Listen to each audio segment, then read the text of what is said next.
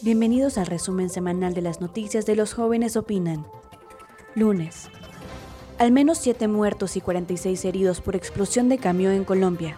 El pasado 6 de julio se registró una explosión mortal de un camión cisterna en la vía que conduce Barranquilla y Ciénaga, Colombia, donde se registró alrededor de 7 muertos y 46 heridos con quemaduras de hasta el 90% de su cuerpo. El estallido se habría dado luego de que el transporte, que estaba volcado a un costado de la carretera, era saqueado por la multitud con bidones.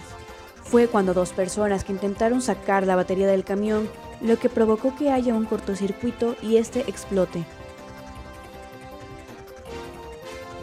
Martes.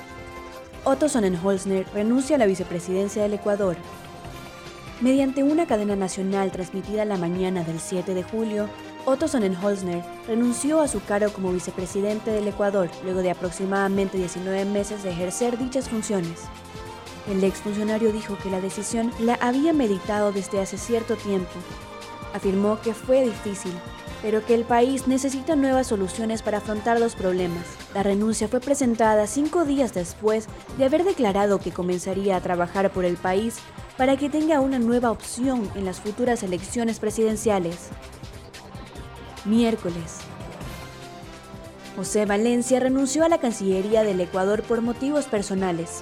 Durante una dura semana de cambios en el gobierno ecuatoriano, en la tarde del pasado 8 de julio, el ministro de Relaciones Exteriores y Movilidad Humana, José Valencia, renunció al ministerio luego de dos años de función mediante una rueda de prensa virtual transmitida por Zoom. El exfuncionario justificó que su decisión es netamente por razones personales y que volvería a una representación diplomática del exterior. Agregó que su renuncia no tiene vinculación alguna con la del ex vicepresidente Otto Sonnenholzner.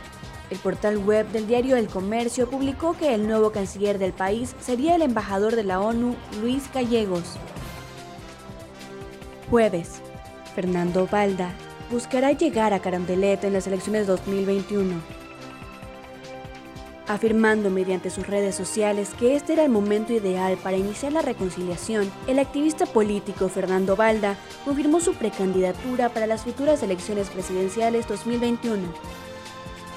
Su campaña será bajo el movimiento Libertad es Pueblo, liderado por Gary Moreno, hermano del presidente Lenín Moreno, también de forma indirecta, sin dar nombres, el activista cuestionó las acciones de otras candidaturas. Entre los mencionados se encontraba el movimiento Creo, con Naye, Pachacutic y el expresidente Rafael Correa. Viernes. China decide suspender importación de camarones de tres empresas ecuatorianas al detectar coronavirus en paquetes.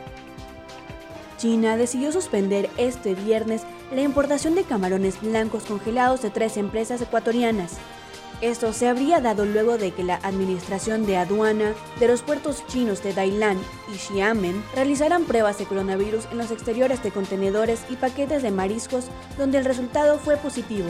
Sin embargo, en las muestras tomadas en el interior de los paquetes, el resultado de las pruebas ya mencionadas habrían sido negativo, pero el organismo pide a las empresas ecuatorianas el retiro y destrucción inmediata de los camarones congelados desde el 12 de marzo, esto con el fin de proteger y evitar nuevos contagios en su población.